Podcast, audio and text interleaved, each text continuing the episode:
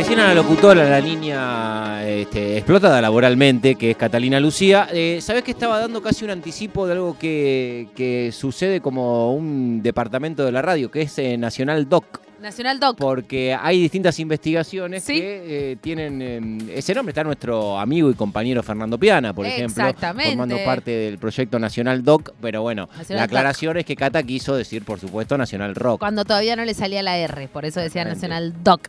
13 y 22 minutos en toda la República Le tengo Argentina. que escribir a mi amigo Pitu Salvatierra, lo tengo que hacer ya. Porque No, lo tenés la que verdad hacer que lo, ya. que lo que estoy viendo, nosotros No, no, no. so- no- no solemos hacer valoraciones estéticas, pero lo que. Apareció en pantalla, hablando de valoraciones estéticas. Con, con saco y gorrita me pudo. No, no, tremendo. Gorrita de cuero, ¿no? Como Gorrita diciendo, bueno, cuero, me a pongo tono, la formal a hoy. tono, a tono. Hoy me pongo la formal. 13 y 22 minutos. Ahora vamos a presentar la nota que ya tenemos enganchada, pero en Río Gallegos está ella y estamos hablando de Cristina Fernández de Kirchner y está por realizar el voto con su documento en mano. ¿Qué documento tiene? Está, eh, la, la libretita celeste parecía. Porque la libreta cívica se puede votar, aquellos que la conservan. Tiene que ser con la última documentación Sí. oficial que tenés, digamos. Así que libreta cívica, la verdad, si es Sí, la creo. última documentación que tenés, estás medio en el horno. Así que en Río Gallegos, ahí está por votar la actual vicepresidenta de todos y todas las argentinas. Eh, decíamos, y estaba llegando también Patricia Bullrich, así que creo yo, a ver, corregime si me equivoco, pero me parece que ya todos los candidatos presidenciales ya efectuaron su voto. Sí, también los vi, se lo veíamos a, eh, al Chivo Rossi temprano, a También, Agustín Rossi también, en también. Sí, señora, sí, señor. Bueno, hablábamos hace un ratito nada más en este domingo tan especial con Maya Moreira representando y ella dirigente también del club Granate de Lanús, hablando, reflexionando, pensando, analizando qué es lo que pasó, qué es lo que pasa y qué es lo que va a pasar. También con uno de los clubes del fútbol argentino que perdió la categoría y que va a empezar a jugar en la segunda categoría. Y ahora, y me voy a detener un segundo, Santiago Pedro, Lucía, porque estamos en comunicación con una de las personas que yo creo que desde que comencé a relatar eh, en el fútbol femenino, yo he tenido algunas veces algunas charlas con algunos dirigentes, porque cuando empezamos a transmitir el fútbol femenino a través de la pantalla de Deporte B primero, después también en, en la televisión pública, ¿sabes, Santi? Era muy difícil Sí. poder tener data, Claro. las, las famosas planillas. Sí, sí, sí, acceder a la información de- del equipo, de a las jugadoras, jugadoras. de las jugadoras Sí. eran muy pocos, muy pocos Sí, los, los, clubes equipos que bajaban data. Exactamente, que, que nos daban la, la data, ni siquiera planillas. La verdad que esto hay que decirlo y esta persona con la que vamos a hablar lo sabe perfectamente, por eso hago este asterisco, porque el chino Carmona no, siem- no solo fue una de las personas que siempre estuvo lista y presta para ayudarnos en lo que necesitábamos para esas transmisiones, sino también se ocupaba de que estuviésemos alimentadas. Y eso no Ah, me mirá, parece un dato menor. No, de que en la cabina tuviéramos algo, desde agüita sí. fresca, alguito dulce, algo salado. El, el pe- el periodismo sanguchero feliz de ir a bueno, la verdad que sí. El Chino Carmona, dirigente del fútbol femenino de Defensores de Belgrano. Chino, ¿cómo estás? Buen mediodía, Nato y Santi, te saludamos. ¿Cómo estás, viejo? Hola Natu, Santi, un placer enorme este, cruzarnos por acá por la radio. Un montón, gracias, gracias por, por tus palabras. Este, pero bueno, mi experiencia, mi, mi, mi, mi vasta, vasta cantidad de años ahí en DF como jefe de prensa, este, me dejó algo como para saber cómo atender a la prensa cuando viene. No, pero la verdad que la diferencia entre el trato de la prensa del masculino y del femenino siempre fue eh, enorme, ¿viste? Y, y la verdad Sí. que así como muchas veces decimos lo malo, que muchas veces es lo que suele rodear al fútbol femenino, eh, lo que hay que decir de Defensores de Belgrano, aparte de todo, es que siempre jugó en su estadio.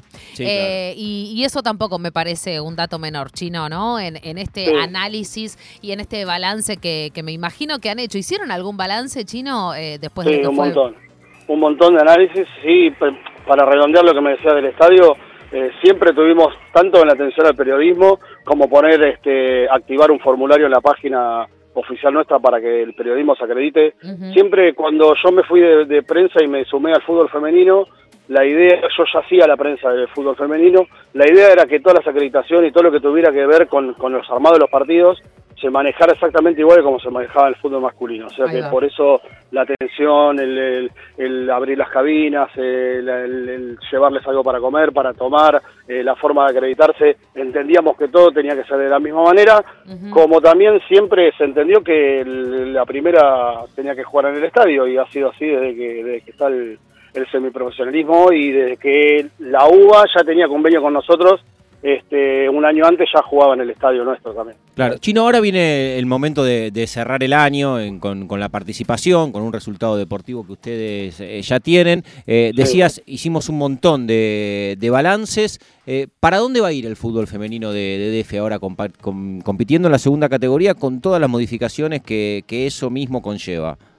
Y en principio intentamos mantener toda la estructura tal cual la tenemos, obviamente con, con hay, hay este, económicamente el, el- el ingreso es menor porque no va, no va a tener los ocho contratos que, que baja AFA, pero nosotros teníamos 15 que eran los, los, los justos obligatorios. este, Para este la- 2023, ¿no? para el 2023, para el 2024, la- los siete los vamos a seguir sosteniendo, este, más allá que estemos en el amateurismo, la idea es, es mantener una base de este, de este plantel que, que con el nuevo cuerpo técnico, más allá de no obtener resultados, sí el funcionamiento y el día a día cambió muchísimo, este, y entendemos que si queremos volver rápido y seguir haciendo las cosas bien, hay algunas cosas que las tenemos que sostener, entre eso, este, desde lo económico, algunos contratos, estamos ya con algunas entrevistas con, con algunas empresas para sumar sponsor, para ver si podemos sumar algún contrato más, este, mantener las, las, las, las formativas, que nos, nos parece algo, algo fundamental,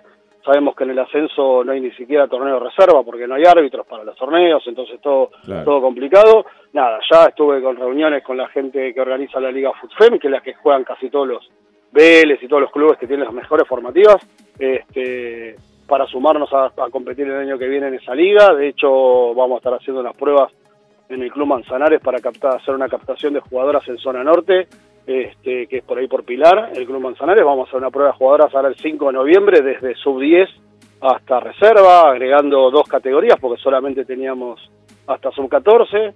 Eh, nada, creemos que el, es duro, el, descenso es duro, no lo esperábamos, habíamos arrancado el año y planeado el, el año para, para otra cosa, pero bueno, es fútbol esto también, más allá de que uno tenga estructura o haga medianamente bien la mayoría de las cosas que creemos que uno debe hacer para tener el fútbol femenino, en lo deportivo a veces no funciona, eh, pero eso no quiere decir que tengamos que tirar el proyecto a la basura, hay que seguir laburando y redoblando apuestas. Claro, Chino, y, esa demanda está presente, eh, digo, porque nosotros nos pasó hablando con distintos dirigentes, dirigentas, que la verdad que nos sorprendemos gratamente muchas veces cuando los escuchamos a ustedes eh, con la demanda, porque creemos con Natu, estamos convencidos que mm, la ampliación de la base de jugadoras es lo que llevará al, al desarrollo definitivo al fútbol femenino. Total. Este, vos, eh, estando en un club ahí co- como, parte de la estructura, ¿notás que hay esa atracción fundamentalmente en, en las infancias, ¿no? En las pibas.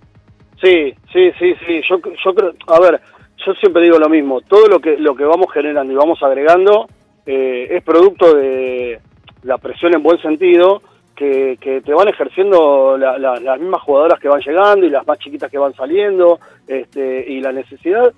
Nosotros entendemos como club, a ver, para llevarlo un poco y hacer, yo sí, yo muchas veces sí hago la comparación con el masculino porque nosotros somos austeros en todos lados. No es que el, el masculino se le, se le cae la plata por los bolsillos y el femenino no tenemos, tenemos 2,50. Es verdad. Defensores es un, es un club que hace más de más de 20 años que no tiene una deuda y si agarrás, haces un- un- una tabla de posiciones de quiénes son los que tienen los mejores ingresos o los mejores presupuestos en la B Nacional y seguro Defensores va a estar en la tabla de la mitad para abajo este, en el masculino. Y en el femenino lo mismo, pero el esfuerzo y el trabajo es eh, apuntando a las inferiores. Y nosotros desde ese lado entendemos que en el femenino tiene que ser igual. Tenemos por suerte el convenio con la UBA y desde ese lado entendemos que, que usar el deporte como herramienta de inclusión es primordial, entonces vamos por los barrios y, tratamos de venir, a diferencia sí de la gran mayoría de los clubes de femenino y de masculino, nosotros en las en las formativas femeninas no cobramos cuota de ingreso o cuota para que paguen por mes para que vengan a jugar. Este, entonces me- nos, nos parece también que eso es una todavía una mejor herramienta para poder incluir incluir chicas en el deporte este, y desde ahí trabajar porque entendemos que como un club con económicamente menos recursos que el resto tenemos que trabajar mucho en la, en la formación de jugadoras y para eso traemos más profesionales más profesionales mujeres nosotros creo que fuimos de los primeros que empezamos a incorporar mujeres antes que con Mebol y AFA lo, lo, lo, exigieran. Claro. Pero no porque ah, tengo que poner una mujer, ponga a mi hermana. O sea, no, traemos una mujer profesional que, que, que, entienda sobre el tema, preparadora física profesional, preparada, recibida, directora técnica recibida, exjugadoras que están terminando sus cursos de, dirección técnica.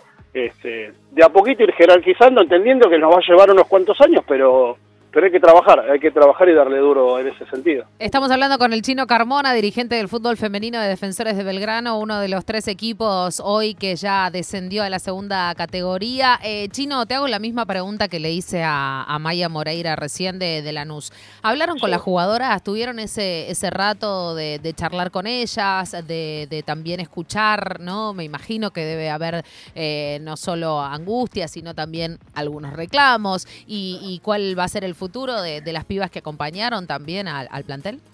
Y sí, yo tengo la suerte de tener muchísimo diálogo con, todas las jugadoras, el, cuerpo técnico que, está trabajando ahora también, venimos hablando muchísimo con ellas. Este, obviamente sabemos que hay muchas de las jugadoras que no, no, no hemos tenido un, buen año en lo grupal, pero individualmente hay jugadoras que son, que son de jerarquía y que probablemente las vengan a buscar eh, nada, estamos hablando en el día a día, reclamos hacia ella, no, yo creo que uno debe hacer un media culpa, yo siempre les digo lo mismo, cuando estábamos poniéndonos al descenso y todo, les pedía que si en el medio de tanto de tanto llanto que tuvimos por ahí cuando cuando se, concretó el descenso, este, les pedía que por favor que, que, el llanto fuera solo este, por tristeza de descender y no por sentir culpa por algo.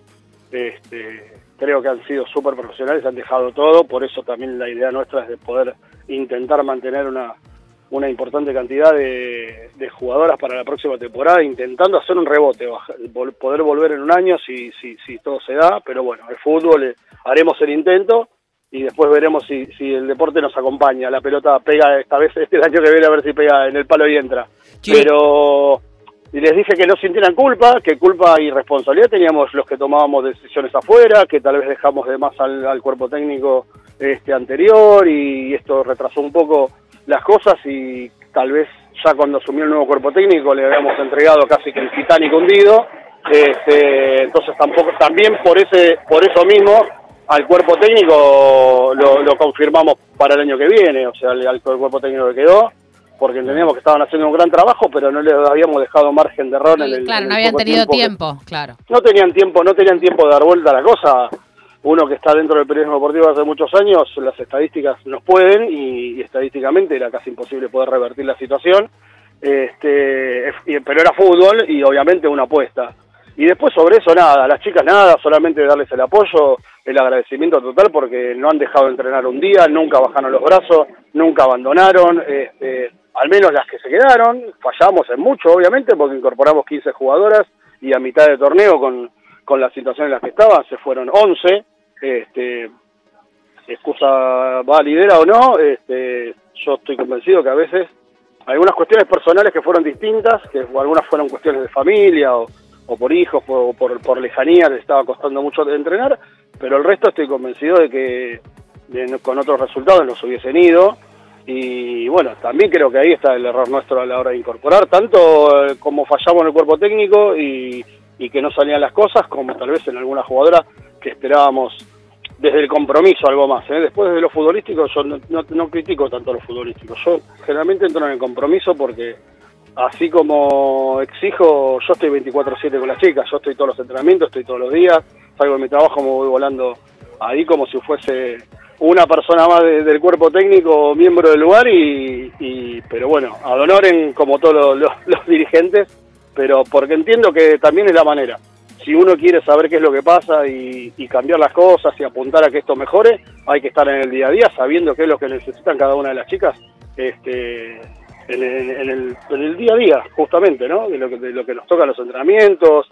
El fútbol femenino es algo que todavía es difícil que, que, desde afuera lo entiendan, pero tiene un montón de facetas que, que, el resto, que el masculino no tiene, y que es imposible no, no empatizar con, con cada una de las jugadoras porque la problemática es muy parecida a la de fútbol infantil o fútbol amateur en, en situaciones a veces extremas, de dónde vienen, de, de la- el momento en el que viven, algunas sin trabajo y nada, la verdad que es duro y hay que estar en el día a día y hay que acompañarlas porque, como digo siempre, cuando uno dice es mucho más que fútbol, es mucho más que fútbol porque tienen que ver el día a día. Ahí Total. es donde es mucho más que fútbol. Totalmente, totalmente. Chino, te mando un abrazo gigante. ¿Ya votaste?